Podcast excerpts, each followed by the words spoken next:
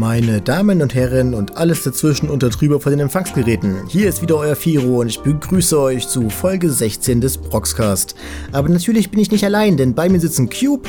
Hallo. Und zum ersten Mal an meiner Seite jedenfalls IT. Hi. Ja, genau. Und nach einem typischen Smalltalk haben wir für euch einen kleinen Überblick über die aktuelle Season und einen Streaming-Tipp. Ja, hi. Schön, dass ihr hier seid. Wie geht's? Hi. Ich hoffe jetzt, die Aufnahme ist laut genug. Das wird spannend. Aber das werden wir dann am Ende sehen. Ja, das wird schon funktionieren. Mhm. Genau. Ähm, lange Rede, kurzer Sinn. Mich interessiert natürlich brennend, was ähm, ihr so zuletzt gesehen habt oder generell auf dem Schirm hattet. Deswegen, IT, übergebe ich dir doch mal das Wort. Was hast du denn zuletzt, was hat denn dein Herz zuletzt so berührt und beschäftigt? Äh, was mein Herz zuletzt, also zuletzt mich berührt oder beschäftigt hat aus der Anime-Szene, war der Anime Japan Sings 2020, das ein Netflix Original ist von dem äh, berühmten Animation Director Yuasa. Man nimmt sich wie ich, also der eben für Werke wie Take Hands Off, Asokan, Devil May Cry, Baby Bingo Animation, das sind zumindest die einzigen drei Animes, die ich leider gesehen habe bis jetzt. Die anderen wollte ich noch nachholen. Aber für, Tatami also, Galaxy, mein Lieber. Hm, wie bitte? Tatami Galaxy. Ja, habe ich leider noch nicht, nicht, noch nicht nachgeholt, muss ich noch nachholen. Ähm, aber auf jeden Fall, das waren so die drei Animes, die ich gesehen habe und für die ist auch recht bekannt, auch einerseits.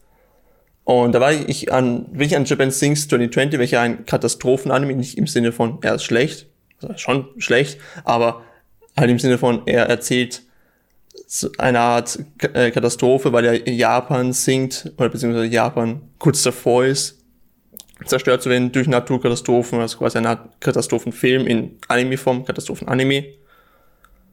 Und da war ich eben recht gespannt, weil es eben von Yuasa, also weil eben Yuasa in dem Anime Regie führt, konnte man mhm. vielleicht, ich sehe das eben jetzt. Teilweise jedenfalls.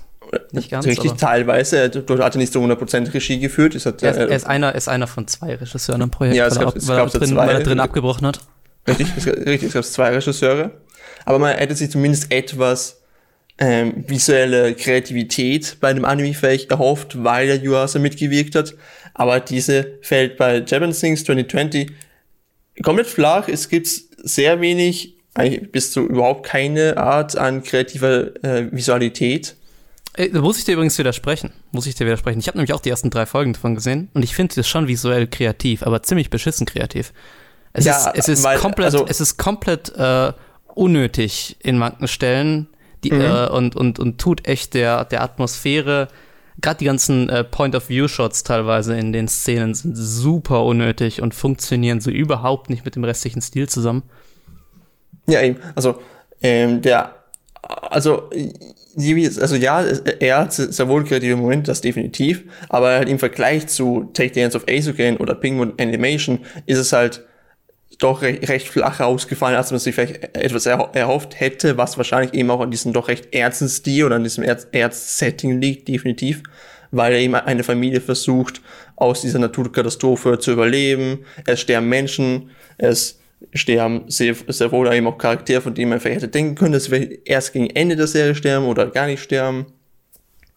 Und dieser doch recht ernste Stil ist ein doch recht großer Nachteil gegenüber der Serie, weil man dann eben nicht so sehr, also nicht, nicht die Art von visueller Kreativität leisten kann, die man sich von Yuasas Werken erhofft hat, wie zum Beispiel in Tech Dance of Asoken oder eben Devil May Cry oder Bingo Animation. Bingo Animation ist da sehr gut darin. Und auch Tech Dance of Asoken. Würdest du sagen, die Katastrophe wird in erster Linie benutzt, um irgendwie Schauwerte zu generieren? Oder geht es schon eher darum, was äh, mit der Familie dann dadurch passiert und was da zwischenmenschlich vielleicht in so einer Katastrophe auch geschieht. Man muss vielleicht dazu sagen, es basiert auf einem Buch. Auf einem Roman. Äh, ja, also es basiert auf einem Light Novel Buch, ja, welches in den 70er Jahren erschienen ist. Dazu gab es auch schon einige Realverfilmungen. Und ja, eben der Anime, du tust quasi jetzt in die Moderne bringen, um, um es nochmal auf die Frage zurückzukommen. Ähm, irgendwie eine Mischung aus beidem.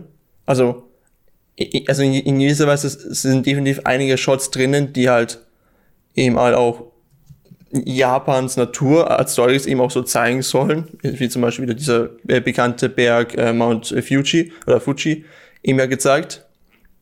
Oder eben auch gegen Ende werden auch äh, sehr viele traditionelle Dinge aus Japan gezeigt. Ähm, ich will das nicht, nicht spoilern tatsächlich, aber vor, äh, vor allem in der letzten Folge wird das äh, sehr oft dann gemacht tatsächlich. Aber eben, ja, aber dann zum Große der Serie, würde ich ist man selbst behaupten, ist der Hauptfokus tatsächlich mehr auf die Familie gelegt, okay. wie sie eben versuchen, aus dieser Naturkatastrophe zu überleben, was sie machen zu überleben und wie sie eben zum Teil eben auch mit Verlust äh, versuchen klarzukommen. Und da ist eben halt auch ein großer Nachteil der Serie, meiner Meinung nach. Denn diese Charaktere, diese Familie, die, die, die schlägt man an sich nie ins Herz ein. Du wirst nie mit diesen Charakteren so richtig warm. Diese, die Beziehung zueinander versteht man zwar und die funktionieren in gewisser Weise auch, aber man selbst hat es nie so das Gefühl, man möchte jetzt dass diese Charaktere überleben. Diese Charaktere sind einem eigentlich völlig egal, ob die jetzt sterben oder nicht. Okay, na, das ist natürlich problematisch, wenn dann der Fokus da liegt, wenn, also würdest du sagen, mit einem, wenn die Charaktere ein bisschen mehr likable wären, hätte es vielleicht bei dir schon besser funktioniert, nehme ich an. Ja, ja, dann hätte es definitiv deutlich besser funktioniert, aber halt auch so. Aber ich sag mal, wenn man so an Devilman Crybaby denkt, dann könnte, könnte man ja auch irgendwie meinen, dass es dann vielleicht so ein Michael Bay-eskes ähm, Katastrophengewitter halt einfach wird, weiß ich nicht, das, wo man sich dann an der Katastrophe an sich irgendwie erfreut, sage ich mal, weil es halt schöne Bilder auf dem Bildschirm wirft. Das findet gar nicht statt quasi, oder wie? In der ersten Folge schon. Ja, eh, also, okay. also, also es findet schon statt aber halt dann zu gewissen Zeitpunkten liegt dann dann doch dann die Familie, also, also ab, ab einem gewissen Zeitpunkt quasi übernimmt dann die Familie den, den Vordergrund also, äh, und dann wird dann mehr so das, die visuelle Katastrophe quasi mehr in den Hintergrund gerückt. Ab einem, ab einem gewissen, ab einem anderen Zeitpunkt, da übernimmt dann wieder die Katastrophe den Vordergrund. Aber halt genau die Szene, wo die Familie den Vordergrund hatte, die fand ich halt nicht wie ich gut oder halt auch nicht wie ich interessant und schon fast wie, wie out of place schon fast tatsächlich. Dementsprechend.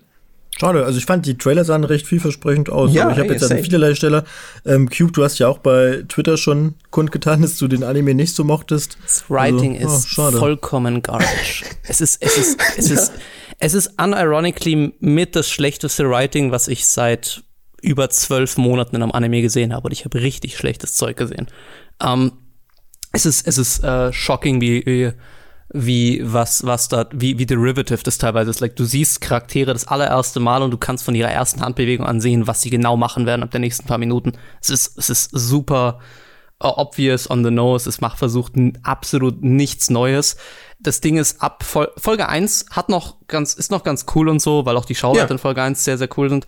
Um, ähm, aber ab, ab danach ist es einfach nur noch also jedenfalls den Teil, den ich gesehen habe, ist einfach nur noch Shock Value. Ist einfach äh, Walking Dead Late Season Style Shock Value. Ja, an Walking Dead musste ich auch irgendwie so ein bisschen denken, weil Walking Dead hat ja auch diese Prämisse Zombie-Apokalypse mhm. und dann geht's ja dabei eigentlich eher so um dieses Soapige und äh, so stelle ich mir jetzt irgendwie Japan Sings auch irgendwie vor, dass du diese Katastrophe als Aufhänger hast und dann geht's halt nur irgendwie um schnulzige, nicht nahbare Charaktere. Die, die Charakterdesigns sind auch ein gewisses Problem, die sind ziemlich äh, es ist ziemlich schwierig, mit diesen Charakterdesigns zu arbeiten. Die sind nicht, nicht leicht äh, anzuwenden in den Szenen.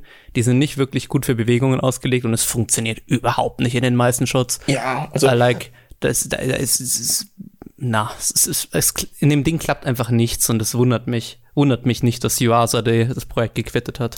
Also ich glaube so in, in Folge 3, weil du es eben auch äh, gesehen hast, ich glaube, also soweit ich mich erinnern kann, gab es das eine Szene, wo die Charaktere einfach unscharf waren sogar. Ah ja, ich, das ist passiert. Aber das ist, das sehe ich als gar nicht so schlimm an. Mehr, dass sie ja, einfach. Ja. Motion Blur halt, ne? Ja, aber ich, ich, ich, es war in der Szene halt irgendwie, es, es hat nicht wirklich gut reingepasst, fand ich irgendwie. Und wie schon eben auch Cubas auch angesprochen hat, wenn man sich diese Folge 1 ansieht, Folge 1 war, war, nicht, war, nicht, war nicht schlecht. Die, der, es hat eigentlich einen guten Auf, Aufbau gehabt, aber das ab ging. dann. Also, ging. Also ein bisschen überraschend guter Aufbau. Meine Erwartungen waren das, also meine Erwartungen sind nie wie ich hoch an Serien. Ähm, und da habe ich mir irgendwie ein bisschen mehr erhofft, aber es wurde irgendwie spätestens dann ab Folge 3 nicht wirklich irgendwie, irgendwie ein bisschen mehr bergab, schon fast. Aber wie denkt ihr, kommt es denn, dass er jetzt nach äh, Devil Crybaby dann so doch so eine eher konservative Geschichte, dann sage ich jetzt mal im Vergleich, jetzt umgesetzt hat? Man hätte ja eigentlich, also ich hätte jetzt eher erwartet, dass der jetzt vielleicht noch mehr irgendwie over the top geht, weil das ist ja genau der Grund, warum Devilman bei den Leuten so in die Köpfe gehämmert wurde. Auch bei Leuten, die jetzt vielleicht keine Animes schauen, halt aber einen Netflix-Account haben. Gonagai, ein Gonagai-Manga zu adaptieren, jetzt ja jetzt auch nicht gerade das, das least conser äh, conservative Thing, was man machen kann. Das ist schon, das ist schon ziemlich, ziemlich klassisch. Ähm, Devilman ist schon, schon relativ wichtig für die Manga-Geschichte gewesen. Aber die Art, wie er es adaptiert hat, war halt das Besondere, weil da war eine gewisse Passion drin und ich bin zwar auch nicht der allergrößte Fan von Devilman Crybaby, für mich war der beste Yuasa-Anime bis heute ist, ist äh, auch dieses Jahr erschienen, das war A-Socken.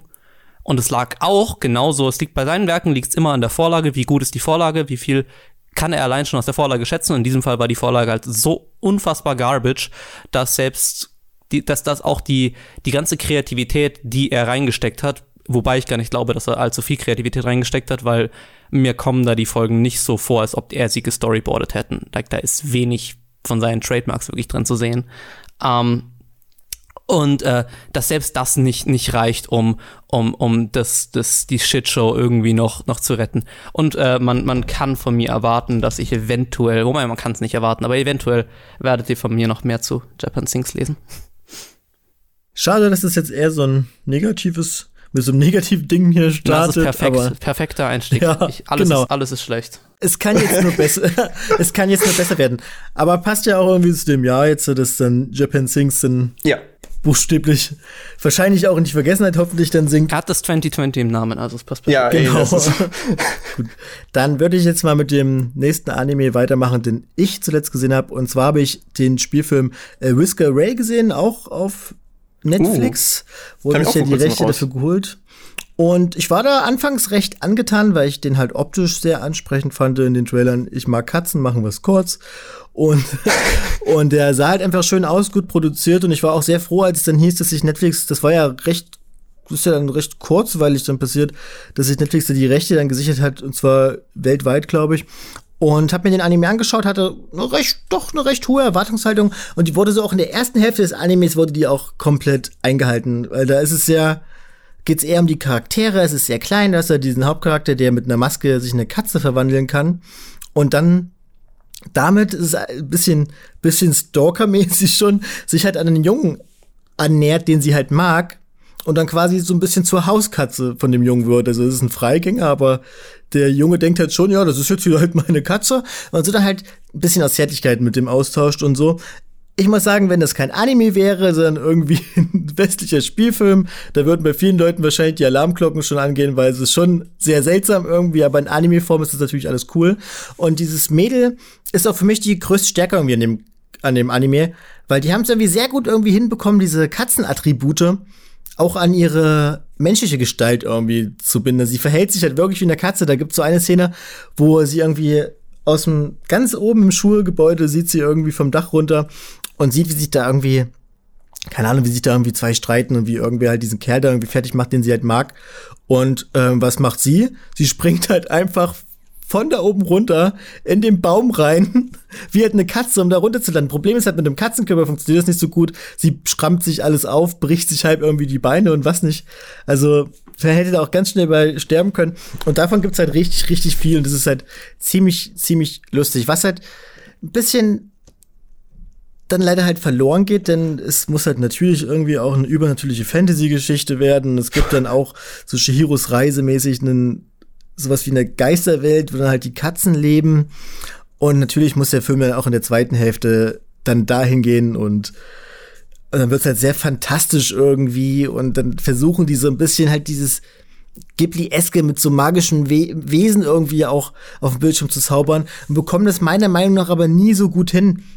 Und ähm, da hat es mich dann leider ein bisschen verloren. Also das endet auch dann, das endet tatsächlich auch mit so einem Deus Ex Machina zum Schluss irgendwie, wo dann halt einfach die Freunde kommen und die Freunde retten den Tag.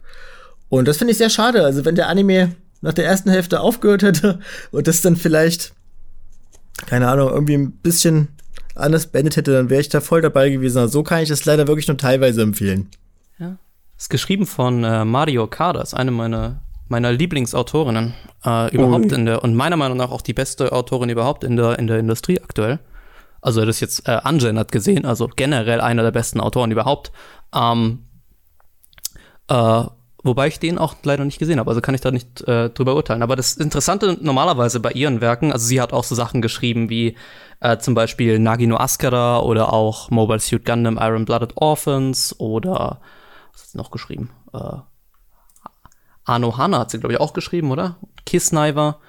Ähm, ja, genau, auf, und äh, Mastotan, was, glaube ich, auch auf Netflix ist. Ähm, Und äh, sie hat immer, sie hat immer eine relativ obvious Bedeutung von ihrem Werk, aber das ist dann meistens nicht die wirkliche Bedeutung, sondern dass da irgendwas noch dahinter. Das ist so zum Beispiel Nagino Askara geht's recht geht's geht's relativ offensichtlich um Rassismus, aber eigentlich geht's nicht um Rassismus, sondern eigentlich geht's um die Angst vor Veränderung, die natürlich mit Rassismus zusammenhängt äh, aus obvious Gründen, aber ähm, da, da ist eben noch mehr dahinter. Und das, das hat sie bei basically jedem ihrer Werke. Und das ist ganz, ganz spannend anzuschauen. Aber ich kann leider nicht, nicht sagen, was es bei, The Whis äh, was es bei äh, Whisker Away ist, weil ich es nicht gesehen habe. Also bei Whisker Away hat man halt auch so eine Familientragödie noch so ein bisschen drin, wo dann die Mutter halt irgendwie, ich glaube, den Vater verlassen hat und der hat dann eine neue Frau und die neue Frau möchte sich halt irgendwie gerne mit der Tochter halt anfreunden und die ist eigentlich auch oh, eine ganz ja. nette und gibt sich Mühe und so. Das, das, das, hört sich exakt nach was an, was Okada ja. schreibt. das ist eine typische Okada-Bloodline. Aber das ah. wird halt meiner Meinung nach nie, nicht so richtig durchgezogen, weil irgendwie verliert sich das halt so irgendwie. In der zweiten Hälfte des Films wird darauf halt nicht mehr so viel Bezug irgendwie genommen, weil die sind dann halt in dieser in dieser Katzenwelt dann plötzlich und nachdem die aus dieser Katzenwelt wieder rausgegangen sind, ist es halt eigentlich auch schon vorbei. Also dann sieht man dann, ich glaube tatsächlich glaubst, beim Glaubst du nicht, Credit dass die Katzenwelt, achso, Entschuldigung. Nee, sag ruhig. Glaubst du nicht, dass die Katzenwelt irgendwie symbolisch für irgendwas steht, was dann in der restlichen Familientragödie äh, sonst, sonst relevant hat? Alles sind Katzen im Inneren. Ja, aber wenn war das nicht so eindeutig? Also es, ist, es ist eben nicht eindeutig oder es ist nicht, es ist nicht leicht zu sehen bei ihr. Ich, ich, ich kann leider, ich, ich kann nicht urteilen. Ich, ich, äh, überschätze gerade das Werk nur maßlos in mhm. meiner Vorstellungskraft, weil es ist Okada und Okada ist für mich äh, The Queen. Ich hatte ja genau deswegen auch eine recht hohe Erwartungshaltung, weil ich von dir und von Tassels auch schon öfters mal gehört habe, dass ihr die Werke von ihr sehr schätzt. Deswegen, das hat auch so eine Erwartungshaltung irgendwie. Tassel, nicht? Tassel ist, under, Tassel ist underappreciated. Okay, okay, gut. Vielleicht bringe ich das vielleicht durcheinander, dann war es nur bei dir. Und mhm. ähm, aber ja, das hat halt auch dazu beigetragen, dass ich irgendwie gedacht habe, es wird bestimmt toll, aber irgendwie, ich weiß es nicht. Ich hatte teilweise auch so ein bisschen das Gefühl, dass er so ein bisschen versucht wird, so diesen äh, Makoto Shinkai-Stil irgendwie so ein bisschen nachzumachen und da irgendwie jetzt auch irgendwie einen Film für Netflix dann irgendwie auf Netflix dann rauszubringen, der diesen Stil irgendwie auch anspricht, um die Leute da irgendwie dann noch abzugraben, die halt das im Kino gesehen haben. Weiß ich nicht. Aber ich habe halt nicht so wirklich was dahinter gesehen. Also vielleicht muss ich mir den Film noch mal angucken, aber für mich hat das alles jetzt nicht so deep geworden. Wir können uns ja gerne mal drüber unterhalten, wenn du es mal nachgeholt hast. Den Makoto Shinkai-Stil nachzumachen kann nur Makoto Shinkai. ja, aber, ja, aber vielleicht ist das ja quasi auch, vielleicht auch perfekt, nachzumachen. der Film perfekt für die Art von äh, Anime-Fans mehr oder weniger, die halt vielleicht auch mehr regelmäßig mehr so westliche Hollywood-Filme oder so anschauen, die sind ja auch häufig mit ja. Klischees und derartiges. Nicht? Ja, schon, aber ich glaube, selbst dann würde ich da vielleicht auch andere Filme empfehlen. Also ich fand ihn wirklich einfach, ich fand ihn leider sehr seicht. Also wie gesagt, die erste Hälfte war cool, weil das Mädel halt so toll ist. Aber alle anderen Charaktere mochte ich dann schon wieder nicht so richtig. Also ähm, den, den, diesen Love Interest von ihr zum Beispiel, den weiß ich nicht, den fand ich eher, eher nervtötend. Das war so ein, so ein richtiger Arsch teilweise. Oh, das ist auch so Mario, das ist auch ein typisches Mario Kart-Ding. Es ist unironically in Nagino Askara zum Beispiel, der Protagonist ist ein richtiges Arschloch. und, äh, und der Zuschauer, äh, und äh, das, das, äh, du, du, musst dann erst relativ aufpassen, zu verstehen, warum er ein Arschloch ist. Und wa, wa, was, was ihn überhaupt dazu, oder was ihn dazu bringt, zu sein. Naja. Ja, sowas steckt da alles drin, aber weiß ich nicht. Für, für mich war das nicht genug. Aber wie gesagt, würde mich, würd mich wirklich mal interessieren, was du dazu sagst, wenn du es mal gesehen hast. Lies meine Rezension, die in vier Jahren dazu Okay, genau. Aber das wäre es dazu schon gewesen. Ihr könnt euch den gern angucken. Also wenn ihr schon ein Netflix-Abo habt, dann müsst ihr dafür ja nicht irgendwie noch die extra Meile so gehen.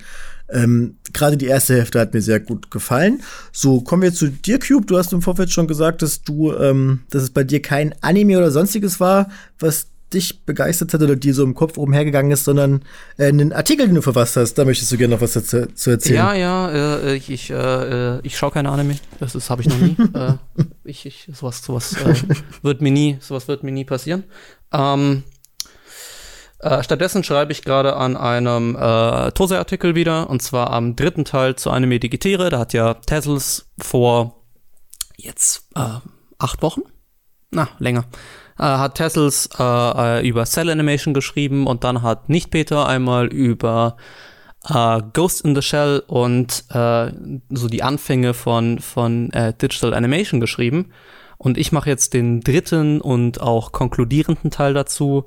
Der Name aktuell noch, den ich vielleicht noch ändern werde, weil der Artikel ist noch im Entstehen, ähm, äh, ist, äh, lautet CGI und moderne Animationstechniken. Der wird genau eine Woche nach, nachdem dieser Podcast hier erscheint, erscheinen.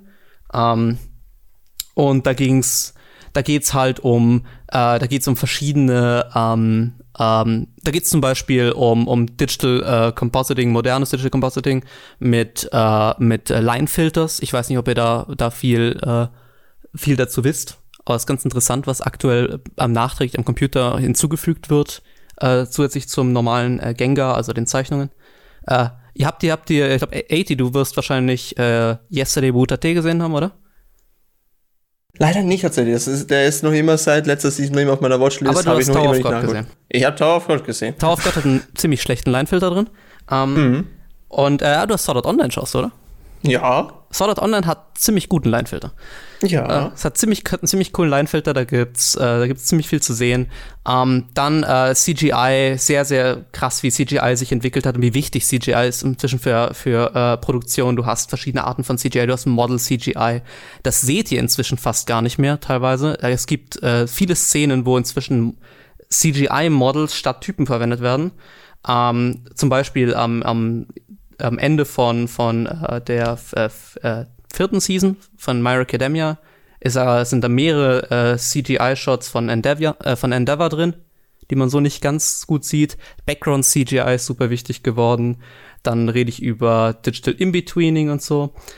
Und ähm, ich würde vielleicht noch ganz kurz äh, die, meine, meine Einleitungsanekdote äh, äh, erwähnen, weil wir da kurz drüber diskutieren äh, können. Gerne. Um, ähm, und zwar, äh, ähm, äh, Netflix wollte mal unbedingt ein 4K-Anime machen. Und dann haben, äh, haben verschiedene Studios, äh, dann haben sie halt bei verschiedenen Studios angefragt, äh, was, was, wie das, wie das ausschaut, ob man das machen könnte. Und äh, was glaubt ihr, war die Antwort der Studios? Puh, wahrscheinlich haben die gesagt nein, weil sie vielleicht ähm, ihre technischen, weiß ich nicht, die Vorlagen, also die haben das irgendwie zu sehr anpassen müssten. Ich kann mir vorstellen, dass das vielleicht halt alles auf Full HD irgendwie bei denen halt ähm, eingeeicht ist, sage ich jetzt mal. So, so ein Stück weit ja, aber nicht aus den Gründen, wo du glaubst. Naja, warum sollte man ein Anime in 4K machen? Ist halt eben vielleicht noch so die nächste Frage, die man sich Naja, in nativen 4K, das ergibt schon Sinn. Da müssen halt die Zeichnungen recht groß sein. Und das ist auch der Punkt. Die Studios haben gesagt, ah, sie brauchen okay. größeres Papier. Ach was. Weil Anime wird aktuell auf DIN A4-Seiten gezeichnet. Stimmt. Ja. Und sie bräuchten, ja. sie bräuchten eine komplette Ausrüstung, ein komplettes Scanning und so für DIN A3-Seiten, wenn sie, oder für noch deutlich mehr, oder? DIN A2, mhm. wenn sie, wenn sie 4K machen wollen. Und ähm, das ist eine ziemlich witzige Anekdote, meiner Meinung nach, mit der ich auch den Artikel beginne. Ähm, die zeigt, dass eben äh, äh, digitale Produktion noch gar nicht so weit fortgeschritten ist, wie wir oft mhm. glauben. Es gibt da verschiedene Studios, die machen's. Äh, OLM zum Beispiel, oder OLM heißen die, oder? Das Studio hinter, ja genau. Äh, das Studio hinter Pokémon zum Beispiel hat da, hat der digitales, äh, ist digital. Ähm, hat verwendet Zeichenpads. Äh, Boruto ist, glaube ich, komplett auf Zeichenpads gemacht inzwischen. Äh, und noch ein paar andere Sachen. Gerade gerade so, so, so Longtail-Zeug ist relativ gerne auf so Zeichenpads, weil man da viel noch digital machen kann. Aber ähm, ja, äh, lest meinen Artikel. Ich habe gerade eh die basically ersten paar zwei, äh, zwei Absätze gespoilert. Ah, das finde ich, find ich wirklich witzig. Ich habe mich jetzt nämlich auch tatsächlich öfters mal gefragt, weil ich finde, gerade wenn man so 720p Animes und gerade so auf Netflix sind die Animes ja auch noch oft in 720p, wenn man das auf dem 4K-Fernseher guckt, dann sieht man das teilweise schon und denkt sich, ach, wie wäre das denn, wenn das irgendwie gestochen scharf wäre? Aber klar, es ist natürlich ist eigentlich ganz logisch. Das Compositing ist ja, ist ja oft sogar noch höher. Ähm, mhm. Zum Beispiel, jetzt will ich keinen Scheiß erzählen, aber ich glaube, Full Metal Alchemist ist sogar nur in 600p. Das kann, kann gut sein, aber. Full Metal Alchemist, also nicht 2003, sondern Brotherhood. Ist in 600p, glaube ich, nur produziert von den Sprites, aber das Compositing ist in 1080. Aber muss ich nochmal, will ich jetzt, will ich jetzt, ich glaube, das habe ich mal gelesen. Ähm, nehmt das mit uh, a grain of salt. Ich weiß noch, der, der Sprung zu Fuller, die war bei mir schon ziemlich krass. Ich weiß noch, als ich, äh, das war, glaube ich, der äh, Sumir Harui-Film damals, den hatte ich mir dann in Full HD besorgt, weil ich da zu dem Weihnachtsfesten meinen ersten Full HD-Monitor bekommen habe. Und das dann zu sehen, das war schon, wow, krass, wie toll sieht das denn aus. Ist mal, aber, aber denkst du, dass es dann irgendwann trotzdem so weit kommt, dass man 4K animiert, wenn man dann halt komplett aufs Digitale umsteigt, irgendwann vielleicht? Ähm, Es wird irgendwann sicherlich 4K äh, generell geben, weil 4K sich immer mehr verbreiten wird. Irgendwann wird 4K-Fernseher das Normale sein. Ähm, ob dann alles nativ in 4K produziert ist, weiß ich nicht. Es ist relativ, es, es, es verlangsamt halt nochmal den Prozess, mhm. weil er, weil er Charaktermodel in 4K zu zeichnen ist, äh, also nochmal in, auf einem nochmal deutlich größeren Papier zu sehen, ist natürlich komplett verrückt. Aber es wird, was ich glaube, was viel, was oft passieren wird, es wird, du wirst Sprites haben in 1080p und dann wird die Nachbearbeitung der Sprites, sowas wie Linefilter etc., das wird alles auf 4K dann äh, deployed werden. Das ist so die Zukunft, wo ich glaube, dass es hingeht. Es, äh, dass da eben die digital, dass es eher digital gelöst wird, anstatt dass man wirklich nativ in 4K animiert. Nativ in 4K mhm. zu animieren ist seltsam. Das, das, macht man nicht wirklich. Aber wer weiß, was da noch kommt. Also ich kann mir ja vorstellen, dass da vielleicht immer noch einfach möglich ist, dann das irgendwie auf 4K halt hoch zu skalieren oder sowas, dass das dann trotzdem noch gut aussieht, keine Ahnung. Das tut man jetzt schon. By the way, ich sollte vielleicht noch der Vollständigkeit halber erwähnen, Netflix hat übrigens seinen 4K-Anime äh, äh, produziert und äh, ist auch schon veröffentlicht, der heißt äh, Sol Levante. Ach, das gibt's von, schon? Ja, der ist von Production IG. Hast du ihn gesehen? Nö. Ich habe hm. kein 4K-Anime. So. Äh, kein 4K-Anime. Ich habe kein 4K-Anime. Ja, true. der, der, Name kommt mir immer sehr bekannt vor. Ich weiß er ist nicht. auf Netflix. Ja, richtig. Ja. Klar, klar, für eine Netflix Original Produktion muss auf Netflix sein. Äh, dacht, dachte jeder und dann ist The Great Pretender immer noch nicht auf Netflix. Ja. Ja, dann ähm, seid drauf gespannt. Lest euch auch gern die Vorgängerartikel schon an. Ich weiß ja nicht, wie ihr das gelöst habt, dass, wie die so zusammenhängen, aber es kann bestimmt nicht schaden, die anderen beiden auch vorher zu lesen. Ne? Kann nicht schaden, ne? Genau. Dann würde ich sagen, machen wir jetzt weiter. Und zwar haben wir uns heute mal vorgenommen, mal ein bisschen was anderes zu machen. Und zwar reden wir jetzt über Zwischenfazit der Summer Season. Genau, in dieser neuen Rubrik wollen wir mal einen kleinen Überblick schaffen über die aktuelle Season. Wir sind ja gerade frisch drin. Viele Animes laufen gerade so zwei, drei, vier Völkchen. Und ich denke mal, das ist ja für den, für den typischen Reap ist das ja auch mal wichtig, da einen Überblick zu bekommen. Ich meine, man will ja wissen, was man so gucken kann. Deswegen würde ich dich mal fragen, IT, ähm, was guckst du denn momentan so in der aktuellen Season? Äh, zu viel ist immer die Antwort, die ich immer, immer auf diese Frage eigentlich immer stelle. Ich schaue immer, immer zu viele Animes. Äh, wie ich gerade vor kurzem gezählt habe, schaue ich wieder 19 bzw. 20 Animes. Das ist viel zu viel eigentlich. Keine Ahnung, wie man das nur unterbringt, neben Arbeit und Proxer. Ja, das neben aber dem Zivildienst. ja, neben meinem Zivildienst das irgendwie noch unterzubringen. aber es funktioniert manchmal. Manche Animes will ich abbrechen. Aber ähm, einer der ähm, interessantesten Animes, beziehungsweise einer der Animes, auf die ich halt schon fast am meisten gespannt war, wie, einerseits wegen Tower of God, ist nicht der nächste Crunchyroll Original Anime, äh, The God of High School. Ja. Hast du auch gesehen, In, Cube, ne? Ja, ja. Ja. Da bin ich auch aktuell. Also, also, also wie aktuell? Äh, achso, ja, genau. Wie aktuell heißt äh, äh, eine Folge weniger als beim Erscheinen des Podcasts raus ist, also Folge 3 okay. bin ich. Ja, same. Ähm, genau. Ähm, wir, äh, ja, wie gefällt er dir bisher, E.T.? Wie mir bisher gefällt? Ähm, erstaunlich gut tatsächlich. Ich, ich habe irgendwie anfangs irgendwie damit gerechnet, dass es einfach nur plump kämpfen, plump einfach nur draufgehaue und halt hoffentlich gute Animationen. Ich habe aber nicht erwartet, dass er doch sehr unterhaltsam ist, beziehungsweise doch überraschend witzig ist, was man schon sehr gut anhand der ersten Folge sieht. Die Kombination aus Kämpfen und äh, Visual Comedy, oder halt, also ich kann man kann es Visual Comedy nennen, funktioniert sehr gut in The God of High School, was mich sehr überrascht hat eigentlich, weil, weil ich halt die, die Vorlage kenne ich halt nicht. Bei Tower of God kann ich ja die Vorlage, bei The God of High School kenne ich nicht einmal die Vorlage und war nicht einmal darauf eingestimmt, dass es halt doch so ein doch recht lustiges und sehr gut gemachtes Werk ist, weil äh, die äh, Kämpfe sind verdammt gut gemacht, sind verdammt, verdammt gut animiert und actually die äh, sämtliche Kämpfe, die irgendwie im Opening stattfinden, sind eigentlich aus der ersten Folge. Die sind alle aus der ersten Folge gerippt, ja. ja. Das, regt mich bis, das regt mich noch immer auf. Verstehe nicht, warum sie da nicht eigene gemacht haben. Um, ja, aber gut, das, das war, das ist, zieht sich ja generell so durch alle Crunchyroll Originals bisher dass das Opening eher so wie ein Afterthought wirkt. Like bei Tower of God war es jetzt auch nicht gerade das best animierteste, was sie je gemacht haben. Nee. Um, äh, was, was man zu dem Anime unbedingt sagen muss, es ist ein Projekt von, äh, von Sangho Park. Ähm, ist, ein, äh, ist ein Regisseur, der hat, was hat der immer gemacht? dieses, dieses, ähm, ähm, äh, Legend of Bahamut Genesis, oder? Hat er gemacht. Boah. Keine Ahnung, wenn ich ehrlich sein darf, tatsächlich. Bahamut. Sowas, ja. Ähm, ich, ich, ist auf jeden Fall ein, äh, oder, oder sowas in der Art. Das ist ein, ist ein upcoming Regisseur, der macht jetzt auch die Jujutsu Kaisen ähm, Adaption äh, im, im Herbst. Und äh, das, äh, jeder, jeder dachte so, okay, der hat da wahrscheinlich der Regie geführt und so. Äh, das, aber dann, dann haben, da hat der Crunchyroll dieses Making-of veröffentlicht und das war ja basically ein Solo-Projekt von dem. Ist ja insane. Ja. Der hat, der hatte, wie viele Folgen hat er gesagt, hat er gestoryboardet? Neun oder zehn oder so? Ja, komplett, komplett, verrückt. Und zehn, ich, ähm, ich, er ist ein sehr, sehr talentierter, äh, was man schon immer wusste bei ihm, er ist ein sehr talentierter Action-Storyboarder. Er hat unglaubliches mhm. Gespür für, für Choreografie. Und das mhm. sieht man so extrem bei dem Anime. Es ist, jede, jeder einzelne Action-Shot bei dem Anime funktioniert unglaublich gut. Nee, weil, weil äh, die ja auch, was man auch in Making-of auch sieht, die auch äh, Motion Capture tatsächlich auch überraschenderweise mhm. auch verwenden, Ach, um eben auch die Kämpfe ich mein, ja, sehr gut so, auch so. eben darzustellen. Ich meine, sie, sie nicht wirklich Motion Capture, sondern sie machen also sie, ja, sie, also sie nehmen auf und dann und dann zeichnen sie ja, es nach, dann ja, pausen es nach. Also, also dieselbe, ist, dieselbe, Technik, die sie beim äh, Yuri on Ice äh, Ding verwendet haben, Opening verwendet haben.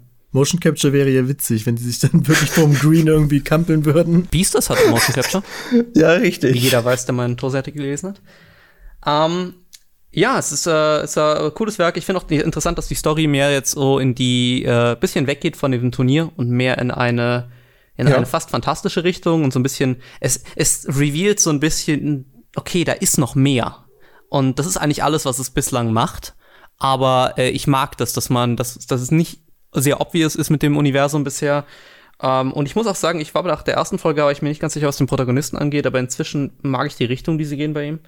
Ähm, sehr gerne. Also ich, ich äh, ich glaube nicht, dass das das intelligenteste Werk ist, was jemals jemand geschrieben hat. So, Nein. so bisher nicht. Aber vielleicht, Aber, vielleicht ja äh, unterhaltsam. Es wirkt, es wirkt so, wie, wie als ob äh, die Person, die es geschrieben hat, der äh, Yongye Park heißt er, äh, ist ja ursprünglich ein Webtoon, ähm, so wie auch Tower ja. of God, äh, dass diese Person äh, sehr viel, äh, sehr viel Freude hatte. Äh, mir, mir, kommt, mir kommt vor, dass da jemand sehr viel Spaß hatte, einfach mit Fähigkeiten und so. Er könnte vielleicht die, weil wir jetzt noch gar nicht drauf eingegangen sind, die Prämisse noch mal ganz kurz zusammenreißen für die Leute, die es jetzt gar nicht schwer, kennen. Schwer, schwer. Es gibt so ein, es gibt basically so ein Kampfturnier äh, und da nehmen Leute dran teil und äh, die Leute, die das Kampfturnier austragen, machen irgendwie, haben irgendwie noch deutlich mehr als, machen noch deutlich mehr als Kampfturniere austragen. Äh, so wie es anscheinend. Man kann nicht wirklich viel dazu sagen. Es ist, es ist sehr obskur am Anfang. Das Einzige, das Einzige, was man sagen kann, ist, dass das Kampfturnier The God of High School halt heißt und deswegen ja. wahrscheinlich dementsprechend das Werk eben auch so Was, halt Der Name ergibt überhaupt keinen Sinn, weil das sind überhaupt nicht Highschooler. Okay. Richtig. Außerdem. Also es fängt quasi an wie ein, sage ich mal, einigermaßen typischer Turnier-Arc, aber man merkt schon ganz schnell, dass da noch mehr irgendwie dahinter ist. Ja, Okay. Genau. Also da, das deutlich mit dahinter. Und es ist irgendwie auch interessant, dass äh, irgendwie sämtliche Charaktere, die im, im Opening gezeigt werden, so als Ge possible Gegner, irgendwie jetzt schon besiegt sind, eigentlich nach drei Folgen. Also man, also man weiß es, es wie ich nicht mehr, was ist, welche Gegner rein noch auftauchen können, weil die halt alle schon, zusammen schon besiegt wurden eigentlich. Aber das ist ja eigentlich schön. Das würde ja bedeuten, ja. dass die in der Promo im Vorfeld und so nicht so viel vorweggenommen haben. Ja, ja. richtig. Ich gehe auch davon aus, ja, ich gehe auch davon aus, dass dieses Turnier gar nicht mehr wirklich wichtig wird im, im, im, in der in der Staffel. Genauso wie bei Sword Art Online. Ich, ich, ich kenne es zum Beispiel früher noch von Naruto oder so, wenn der neue Arc angefangen hat und man hat im Opening halt direkt schon irgendwie alle dafür relevanten Charaktere oder sowas gesehen und wird eigentlich mhm. direkt schon mal so milde gespoilt, sage ich mal und so. Ist ja dann ganz schön, dass, dass dem dann jetzt nicht der Fall ist, ne? Ja, fand ich sehr überraschend, finde ich eigentlich actually sehr gut, dass, ich, dass das so gemacht wird, tatsächlich. Finde ich sehr gut. gut. Gehen wir zum nächsten an, ne? Ja, klingt spannend. Ja, was, äh, Cube, worüber möchtest du gern reden? Ah, ich möchte natürlich über Dekadenz reden. Uh. Ähm, Dekadenz ist der neue Anime von äh, Yosuro Tashikawa. Ist einer meiner persönlichen Lieblingsregisseure. Hat ja auch Mob ähm, Psycho 100 gemacht. Der hat Mob Psycho 100 gemacht. Und auch Death Parade. Ähm, und äh, es ist ein sehr, sehr, und soweit man lesen konnte aus Interviews, hat der actually auch mitgeschrieben an dem. Äh, was, was auch bei Death Parade der Fall war. Äh, bei Mob natürlich nicht. Ähm, und es ist, es ist interessant, es ist sehr kreativ. Ähm, ich weiß nicht, wie, jetzt, wie viel man drüber reden kann, weil es hat nach Folge 1 einen ziemlich interessanten Plot-Twist, den ich so nicht spoilern will, weil er sehr, sehr cool ist. Auf jeden ähm, Fall. Also, Also mit dem Plot hätte, hätte, hätte ich nicht gerechnet und ich bin auch offen ehrlich, ich wusste nicht, dass es ein Original Work war tatsächlich. Ich dachte, es würde auf dem Manga passieren, nachdem eben dann der Plot Twist aufgetaucht ist. Ich hätte nicht erwartet, dass man das bei einem, dass man sich das mehr oder weniger traut bei einem Original das ist, Anime. ist cool. Schon fast. Also, also von, der, also von, von, von dem, was dir die erste Folge sagt, um was es geht, was nicht korrekt, was nicht ganz korrekt ist, ist es geht so um eine, geht so darum, dass die letzte, die letzten Reste der Menschheit ähm, in eine in einer riesigen Festung herumfahren und gelegentlich gehen sie raus, um, um irgendwie diese Monster da, die da sind, zu jagen oder auch sich gegen diese zu verteidigen. Und äh, die Kämpfe gegen diese Monster sind so ein bisschen so in einer Art Schwerelosigkeit werden die ausgetragen. Und es, es ist basically Attack on Titan auf Rädern. ja, ich wollte gerade sagen, es ist Attack on Titan Und nicht auf, auf Schienen, also nicht Cabaneri. ähm, Sieht es denn auch so gut aus wie Attack on Titan oder ist es ein anderer Animationsstandard? Nee, es schaut sehr gut aus. Es schaut sehr gut aus. Ähm, Gerade jetzt. Ja, es, es, es, schaut, es, schaut, sehr gut aus, aber es schaut nicht so aus wie Attack on Titan halt eben. Es scha ja, es schaut, schaut nicht so aus wie Attack on Titan. Aber die, die Action, also die Action ist relativ ähnlich zu Attack on Titan im Sinne davon, mhm. dass es sehr, sehr schönes äh, Gengar, also sehr, sehr schöne äh, äh, handgezeichnete Sprite Animation ist, die sehr, sehr obskure Bewegungen teilweise macht, super schwierige Layouts. Ähm, weil halt diese ganzen Schwerelosigkeitskämpfe und teilweise auch relativ schnelle Kämpfe sind ähm, äh, die, die, ähm, das ist wirklich bildgewaltig. Das ist 3D, manchmal etwas. Also es ist, es ist gut für eine Serie, aber. Aber hat sich halt irgendwie, wie es da aufgetaucht ist, ein bisschen out of place angefühlt. Schon es, es, es, fühlt sich out of, es fühlt sich immer noch out of place an, wenn ich ganz ehrlich ja. Ja, also es sticht, um, es sticht's raus, sieht man es direkt oder wie? Es, sticht ja, raus, auf jeden ja. Fall. Es, es ist, es ist so, es ist, es ist so äh, Attack on Titan Staffel 2 mäßig. Okay. Ja. Ah, für was wird es denn benutzt? Also ist es denn die die Festung und die Gegner. Die Gegner schauen actually super aus. Die Gegner sind mhm. auch in 3D und die schauen klasse aus. Uh, aber die Festung schaut uh, weird aus. Also, also halt eben, wenn die Festung ist, nicht nur durchgehend in CGI. Die Festung ist ja wohl, glaube ich, manchmal ja, auch 2D, wenn, aber halt wenn sie sich, wenn sie sich bewegt, ist es CGI. Ja, richtig. Die bewegt sich ja nicht durchgehend. Aber prinzipiell eine Empfehlung bis jetzt quasi? Ähm, auf jeden Fall, ja. Ich mein, auf jeden Yus Fall, ja. Yusuro Tashikawa ist meine Empfehlung. Ist einer der, einer der talentiertesten äh, Action-Regisseure äh, Action unserer Zeit. Lasst uns doch mal einen der meist erwartetsten Animes dieser Season vielleicht jetzt mal abhaken, und zwar äh, ReZero Staffel 2. Hast du, glaube ich, oh. auch nichts gesehen, Nafu, Nichts Nafu Staffel 3. können, wir gerne, können wir dann gerne auch noch drüber reden? nee, stopp, schaut gerne. Also, also IT, aber IT gilt nicht, aber schaut gerne, ob ich keiner von uns. Nee. Nee, nee, nee. Ich habe nicht, nicht mal die ersten zwei Staffeln. Das gesehen. hindert uns aber nicht, darüber zu reden. ja. Wobei ML ist gerade down bei der Aufnahme, also. ähm, Cube, du hast die erste Staffel von ReZero gesehen, ne? True, ja, habe ich. Äh, ist gut. Ja. Mhm.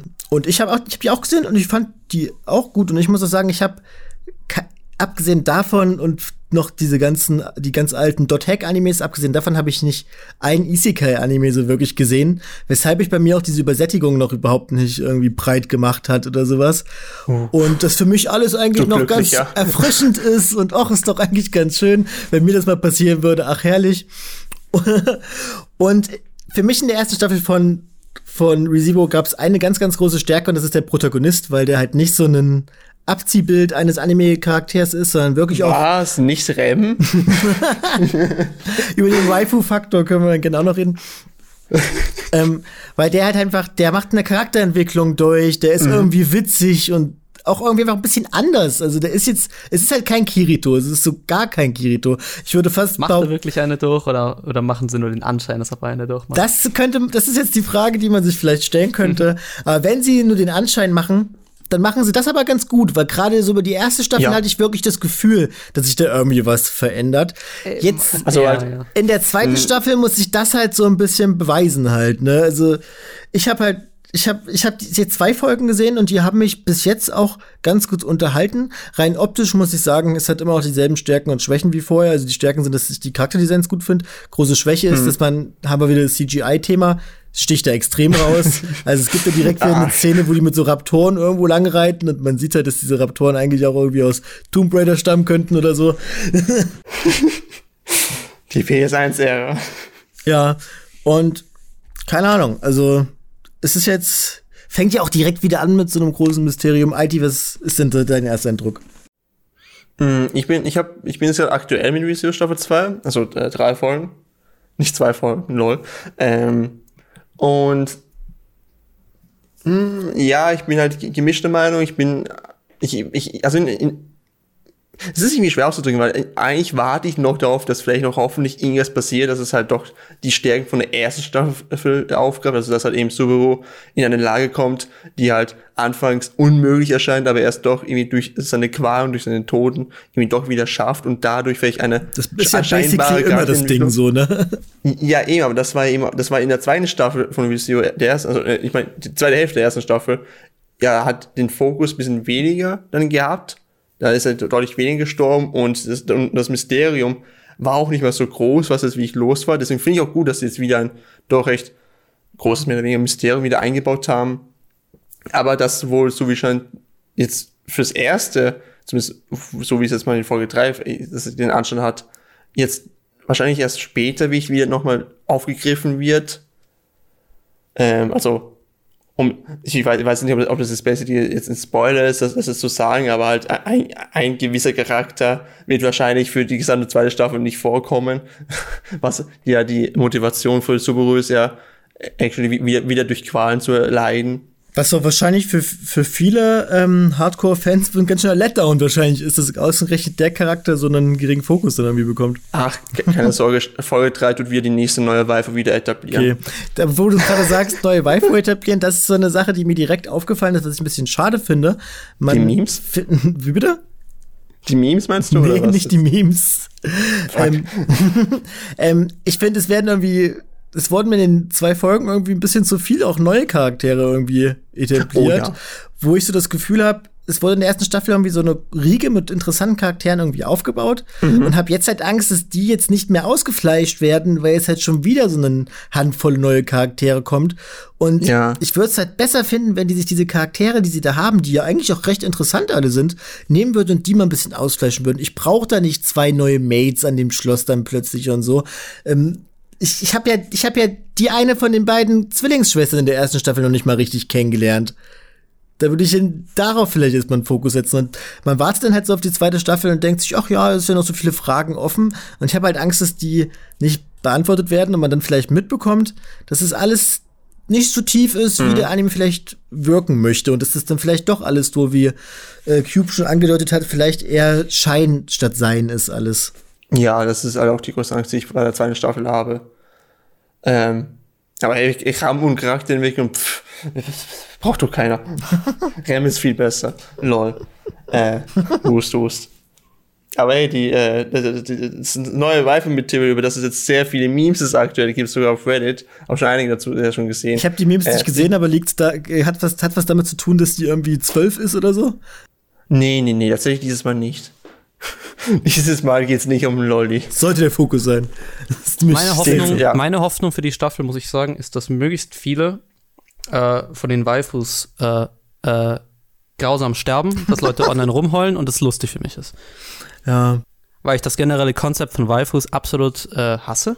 Und äh, ich, ich liebe es, wenn, wenn, wenn, wenn äh, Charaktere einen eigentlich storytechnisch perfekt äh, inszenierten und, und äh, auch in, in äh, was Charakterentwicklung angeht, äh, perfekt äh, abschließenden Tod finden und dann Leute rumholen. Aber ich mochte den Charakter so gerne. Er ist doch perfekt, jetzt ist er, hat er einen perfekten Abschluss bekommen, jetzt können sie nicht mehr ruinieren, das ist doch eigentlich perfekt. Ja, ich, das finde ich auch ein bisschen schade, dass der Anime so einen hohen Waifu-Weep-Faktor irgendwie hat. Das müsste, ja. müsste der echt nicht haben. Also ich finde, Rem ist ein cooler, Rem zum Beispiel ist ein cooler Charakter. Es gibt ja in der ersten Staffel oh, diese definitiv. Folge, wo die eine Folge lang einfach nur auf einer Treppe stehen und sich miteinander unterhalten, was was ich mega cool fand. Und ich finde auch, das sind so ja. die Stärken des Animes gewesen. Und nicht unbedingt dieses, actionfest, weil das können sie eh nicht so gut wie andere Animes. Müssen wir ja, ehrlich true. sein. Also es ja, eben. Hm, ja, die erste Staffel war sehr hübsch für die damalige Zeit. Die war schon. Ja, ja 2016, das war sehr gut wenn, gemacht, definitiv. Aber optisch schon, aber ich finde, was so Action angeht, da kommt ja noch was, was wie Power Scaling und solche Sachen dazu. Und ich, ich finde, das, ich, ich nenne es jetzt mal das Kampfsystem oder so, das ist für mich bei ReZero irgendwie nicht greifbar. Also wenn die da irgendwie ihre Zauber benutzen oder dann irgendwie aufeinander eindreschen, dann hat das für mich irgendwie weiß ich nicht, das ist für mich halt irgendwie nicht so greifbar wie jetzt bei irgendwie einem Schonen oder sowas, der sich halt darauf irgendwie spezialisiert. Oder auch einen Attack on Titan, was dann irgendwie Wucht halt irgendwie hat und Dynamik in seinen Kämpfen. Ja.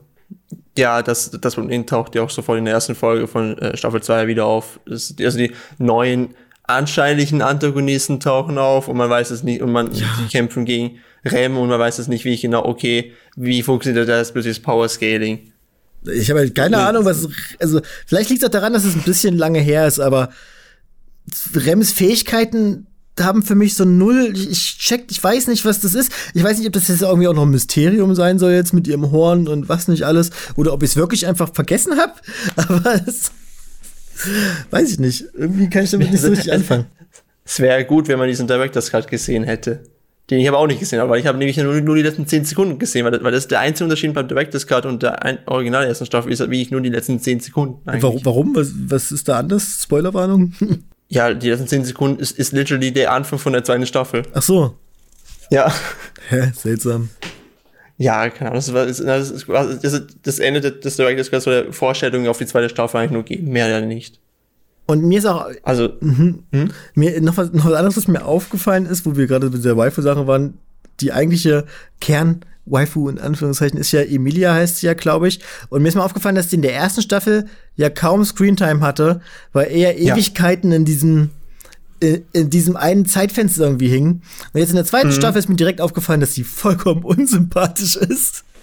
Und ähm, ich gut finden würde, wahrscheinlich, wenn mhm. sie wieder ein bisschen aus dem Fokus gerückt wird. Ich finde sie irgendwie ein bisschen, weiß ich nicht. Keine Ahnung. Ich, ich, mag, ich mag unsympathische Charaktere. Ja. Also dann hätte ich es dann gerne im Fokus. Ja, aber es ist hm. nicht auf so eine, auf so eine unsympathische, aber dadurch irgendwie cool Art irgendwie. Die ist einfach, ich finde, ich finde es ein schlechter Charakter halt einfach. Weiß ich, die gibt mir halt einfach nichts.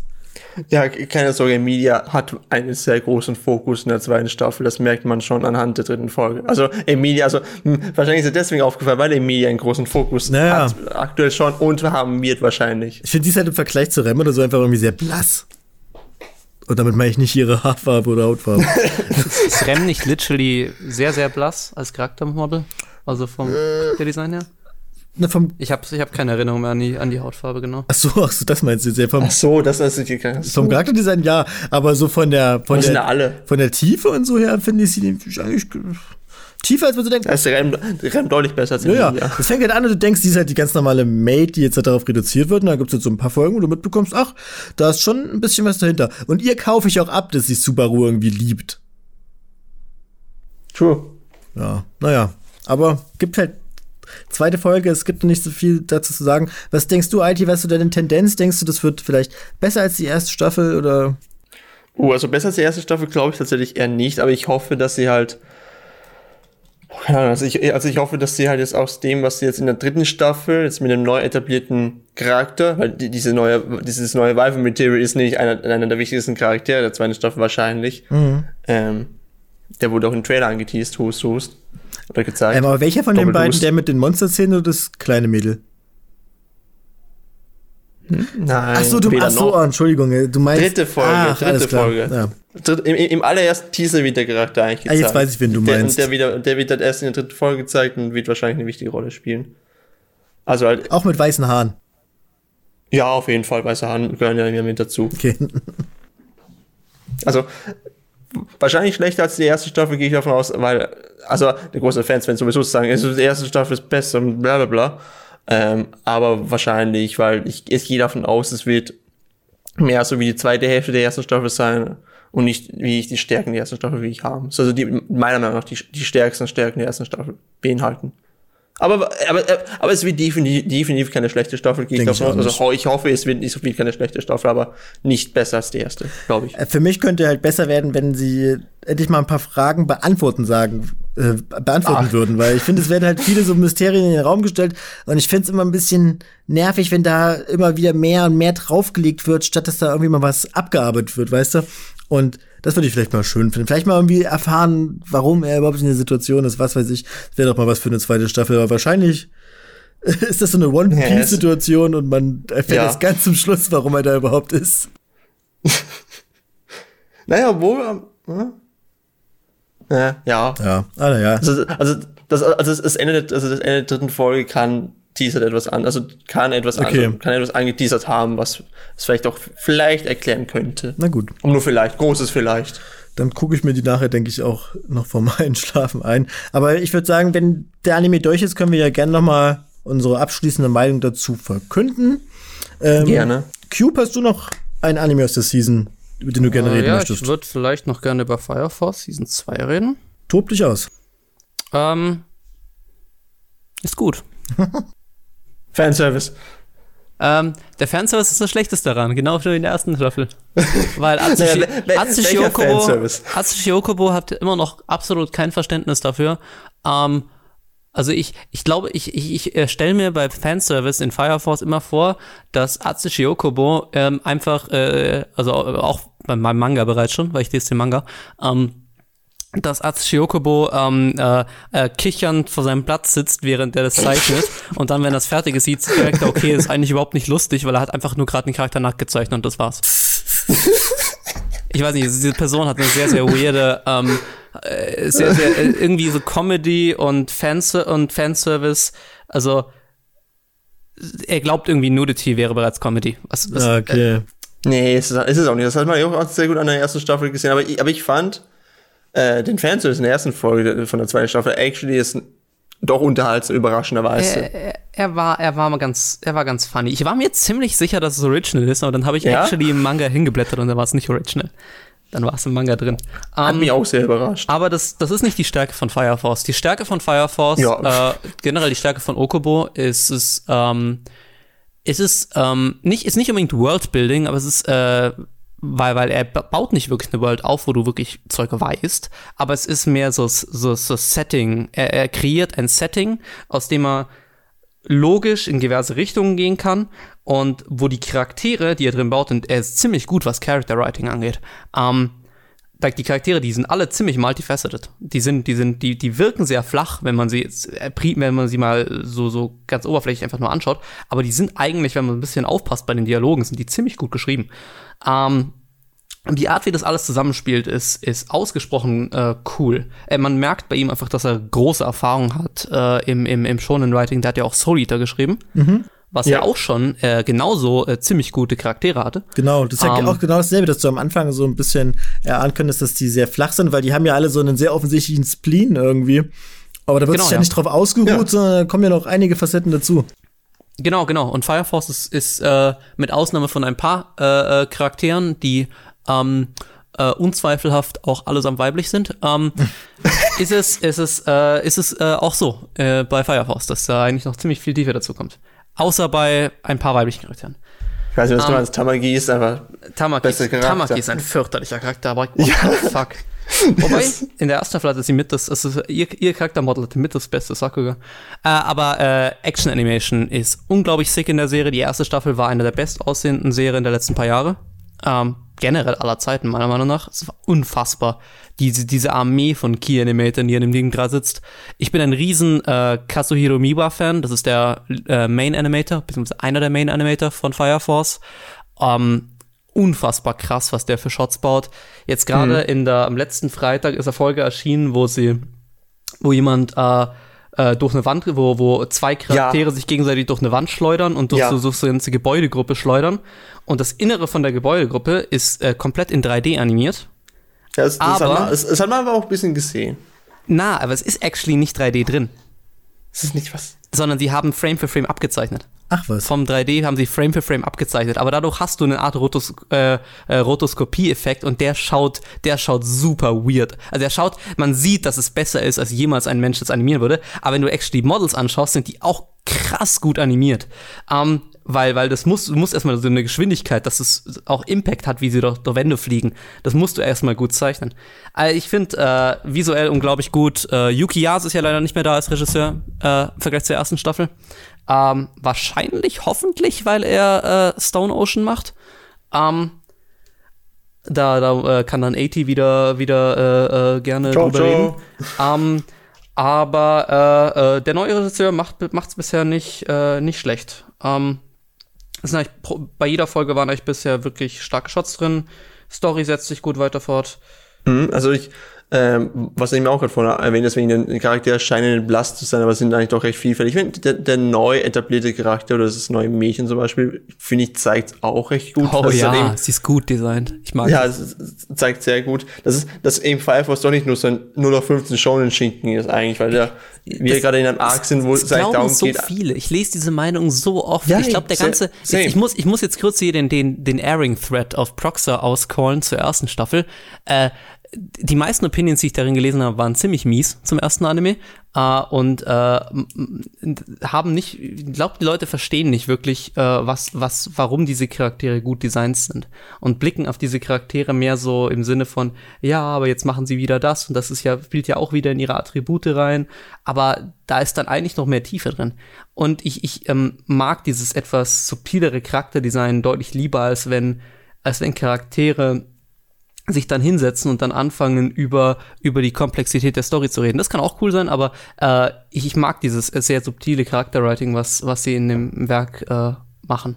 Thema Design, wenn ich jetzt mir das rein optische Design angucke, bei Soul Eater war das ja so, dass du allein Aussehen des Charakters da irgendwie schon so einen extremen Wiedererkennungswert hattest durch die Outfits allein schon. Bei Fire Force haben die doch aber alle eigentlich Überhaupt nicht so. dasselbe. Selbe Haben Uniform. Alle dasselbe Aber und wie, wie, kriegen, wie kriegen die das dann dahin, dass da dieser Wiedererkennungswert irgendwie stattfindet? Um, ähm, hm, honestly, Köpfe? die Bewegungen von jedem Charakter sind sehr anders, weil es gibt eigentlich ja. keine Charaktere, die wirklich gleich kämpfen in Fire Force. Mhm. Like der Protagonist zum Beispiel hat, hat äh, fliegt herum mit halt Feuer, kann halt Feuer an seinen Füßen und so äh, produzieren und damit fliegt halt die ganze Zeit durch die Gegend. Aber es gibt keinen einzigen anderen Charakter in dem ganzen Werk bisher, der, der genauso kämpft. Und ein anderer Charakter hat halt ein Schwert. Und ein anderer Charakter kann halt wieder, hat wieder was ganz anderes. Das, es ist sehr, es ist, gibt es ist nicht mal so, nicht mal so wie Mario Academia, dass am Ende trotzdem Charaktere tendenziell mit Fäusten kämpfen, sondern die generellen Bewegungen von Charakteren sind sehr unique und du siehst immer relativ deutlich, ähm, ähm, allein schon an der Bewegung, du bräuchtest gar nicht die, die Haare oder so sehen. Allein schon an der Bewegung siehst du relativ deutlich immer, wer es ist. Aber ist es auch außerhalb der Kämpfe so oder nur in den Kämpfen? Also haben die ja vielleicht auch so einen eigenen Laufstil oder sowas, keine Ahnung. Ah, teilweise. Die haben, es, die, es, die haben ihren eigenen Humor, also jeder einzelne Charakter quasi ihren eigenen Witz. So. Also in den Szenen, die versuchen, witzig zu sein, hat jeder Humor, also jeder Charakter seine eigene Art. Diesen, also quasi jeder Charakter wie seinen eigenen Humor. Ja. Lau halt. Laufstil ist auch generell nicht so wirklich drin im Werk, weil im Werk selten Charaktere laufen. ja. Aber wenn ihr jetzt sagt, dass die Charaktere alle irgendwie Alleinstellungsmerkmale haben und äh, auch gut designt sind und das, obwohl die alle gleich aussehen, ist das ja eigentlich nur noch mal ein Beweis dafür, dass auf allen anderen Ebenen die Charaktere gut funktionieren. Ne? Ich meine, sie, ja. schauen, sie schauen auch nicht gleich aus, weil von den Haaren her, ja. aber sie haben die gleichen Klamotten an. Sie haben halt eine Uniform an in der Form. Ja, macht aber, aber auch Sinn in dem Setting. Die übrigens auch im Anime sehr, sehr, sehr mhm. äh, thick ist im Vergleich zum Rest. Ich sehe schon. Uh, ja. eine Feuerwehrausrüstung, ne? Verdammt dicker Feuerwehrausrüstung sehr, sehr, sehr äh, breit. Äh, Im Vergleich, vor allem im Vergleich zum Manga, wo es mhm. nicht so breit ist. Ähm, Der Manga ist nicht so breit? Nee. Ah, okay. Ja, aber Fire Force, ich meine, die Leute kennen es von der ersten Staffel schon. Die zweite Staffel äh, bisher auch eine große Empfehlung. Cool. Ja, dann gibt es noch irgendwas aus der Season, wo ihr gern drüber reden möchtet?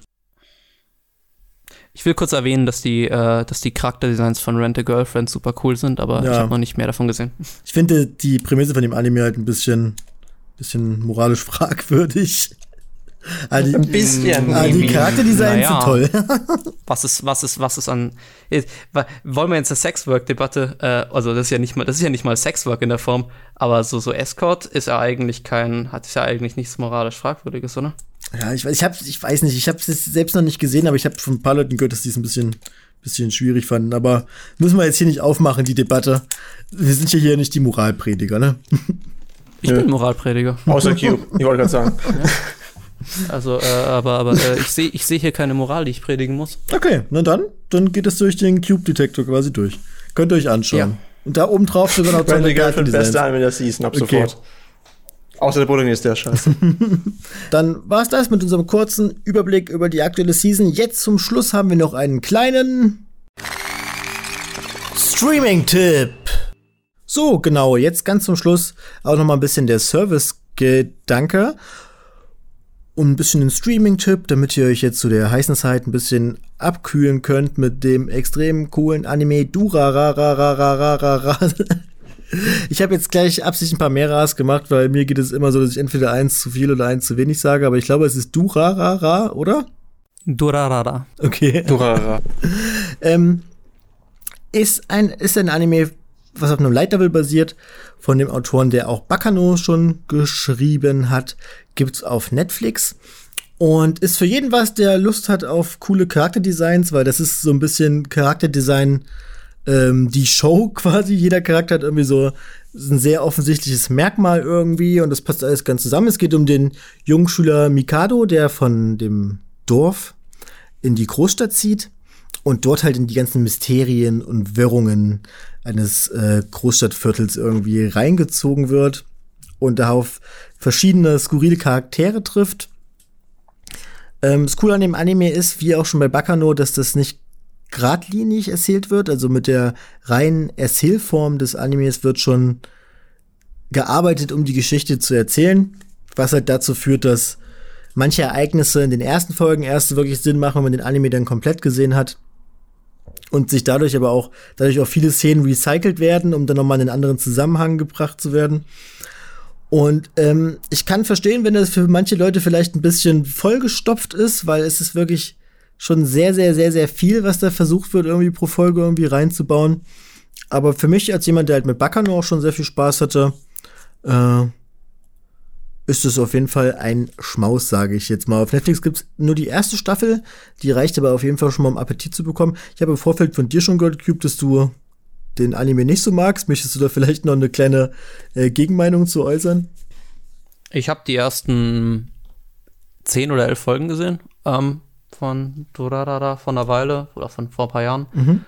Und es hat mich, es hat mich nicht, es hat mich nicht unglaublich gefesselt. Der ist stellenweise relativ hübsch, aber auch nicht durchgehend. Der hat so alle, so jede zweite Folge hat er mal so einen wirklich cooleren Shot drin und auch mit cooler meine ich jetzt nicht so Kazuhiro Miwa mäßig äh, äh, Full Blast äh, Action Sakuga, sondern mehr eine coole, eine, ein, ein like cooles eine einzige like coole Animation für ein paar für ein paar Sekunden, aber es ist äh, ich ich mag, muss auch sagen, ich mag einfach so so ähm, es ist nicht episodic, weil es, es hängt ja am Ende doch wieder alles zusammen.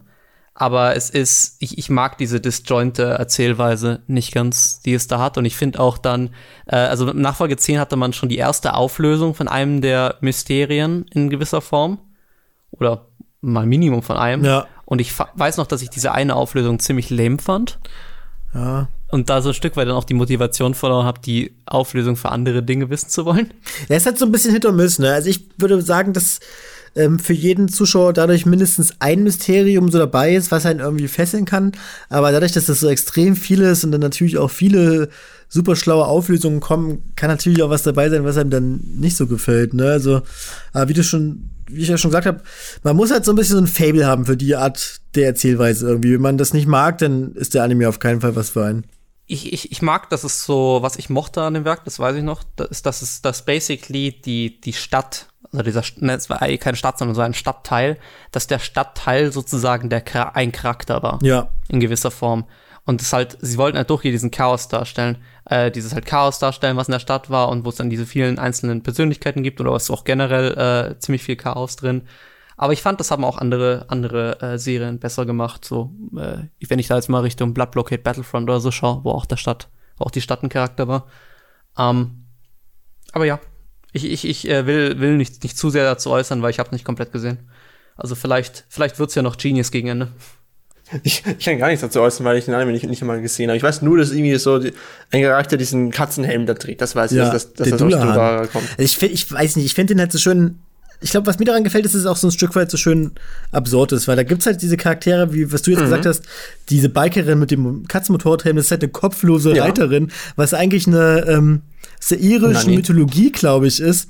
Und ähm, ähm, eigentlich sowas wie ein Shinigami halt ist. Und die wird halt in dieses Gangster-Ding halt irgendwie reingeschmissen und das ist dann halt da irgendwie Kurier. Und sowas, sowas finde ich halt einfach cool. Und du hast schon recht, optisch ist es jetzt nicht irgendwie revolutionär oder so, aber durch die Charakter. Es, ist, es, ist, es hat coole Shots. Ich schaue, ich blätter gerade hier so ein bisschen, so ein bisschen Key-Animation zu der Serie durch und es hat was coole Shots. Ja, es hat die, aber halt, es gibt auch so ein paar, die nicht so schön sind. Und ich finde, die Ästhetik entsteht halt vor allem durch das, durch das Charakterdesign irgendwie, was halt also einfach cool ist. Die, wohlgemerkt, die erste Staffel hat coole Shots, nicht die, nicht die, Zweit diese, diese dreiteilige zweite. Also die habe ich sogar, die habe ich tatsächlich noch gar nicht gesehen. Also ich habe den Anime das erste Mal gesehen, als er halt Airing war. Das ist ja mittlerweile auch schon, glaube ich, zehn Jahre her oder sowas. Und ähm, da habe ich halt dann nach der ersten Staffel nicht weitergeguckt. Und ich glaube auch, dass ich den Anime damals nicht hundertprozentig verstanden habe und hoffe halt, dass ich es jetzt beim Rewatch vielleicht dann auch irgendwie noch ein bisschen mehr checkt. Dann vielleicht aber auch mitbekommen, dass es halt nicht so clever ist, wie ich es immer gedacht habe. Das denkt man, kennt man ja oft. Ja. Wie ist auch dann vielleicht die zweite Staffel dann nachholen? Ja, also da habe ich auch schon von Leuten gehört, dass die nicht mehr so toll sein soll. Also ich bin gespannt. Aber die erste ist für mich auf jeden Fall in allen Ehren. War für mich damals auch schon nicht so gut wie Bakano, weil das ist ja wirklich für mich die Creme de la Creme des Geschichten erzählen so ein bisschen. Und ähm, ja, könnt ihr euch aber meiner Meinung nach auf jeden Fall anschauen. Und das wäre es dann auch soweit, wenn ich hier auf den Zettel Ich glaube, wir haben übrigens zu Dorara hm? sogar noch eine Rezension. Die könnt ihr vielleicht auch. Dorara gibt's eine, gibt's eine Rezension? Ich glaube, wir haben eine, ja. Ich glaube. Ich, ich Ui, weißt, weißt, du von wem? Von wem? Ja, von Lena. Rezension Nummer Ui. 14 hm. in unserer aktuellen Liste. Äh, und die Bilder sind nicht mehr, nicht mehr drin, weil der Hoster offline gegangen ist. Muss ich mal austauschen. Ja, dann um, ähm, du, schaust, du tauschst die aus bis zum nächsten Mal, dann können sich die Leute das schon angucken. Sure. Eines Tages. Das dauert genau. ein bisschen. Irgendwann. Ja, ähm, habt ihr noch irgendwas auf dem Herzen, Jungs? Ähm, nee. Ich habe die ganze Zeit beim, bei während dem Podcast so einen Zettel voll gekritzelt und frage mich die ganze Zeit, was das ist, was ich da gezeichnet habe. Kannst du ja vielleicht mal abfotografieren, dann können wir es ja vielleicht in den Blogpost einbinden. Lieber nicht, das schaut, das schaut sehr crazy aus alles. QB-Künstler. Ja. Ähm, Gibt es noch irgendwas Interessantes zu sagen? Äh, ja, gibt es irgendwas in der Pipeline oder so auf Proxer, wo sich die Community drauf freuen kann?